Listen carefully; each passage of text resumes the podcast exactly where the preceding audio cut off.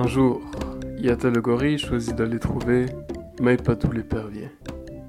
Il alla le voir car Yata le gorille avait un problème avec la façon dont Maipatou s'exprimait, en n'étant jamais trop sérieux et en parlant toujours en grandes images. À cet effet, il alla le voir et lui dit Maipatou, bonjour.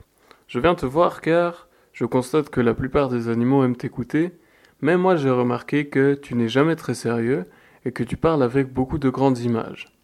Dis-moi, Maëpatou, comment se fait-il que tu ne t'exprimes pas comme tout le monde ici? Alors Maëpatou lui dit Bonjour Yata. La raison en est simple. Vois-tu, je pense que le monde est trop boueux pour être exprimé dans des paroles sérieuses.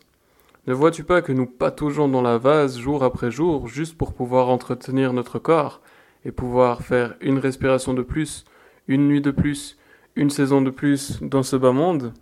C'est comme un marais. Et pour cela, j'estime que les paroles de circonstance sont prolixes. Tu constates aussi que parfois, je fais des paroles qui ont du poids. Et ces paroles de poids ont leur vérité. Enfin, j'essaye parfois aussi d'avoir des paroles révélatrices. Et les paroles révélatrices sont circonstancielles également. Elles ont un pouvoir évocateur dont leur portée est illimitée. Voilà simplement la raison pour laquelle je m'exprime ainsi. Jonyata.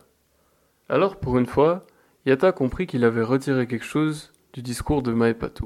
Ce dernier avait été clair et concis.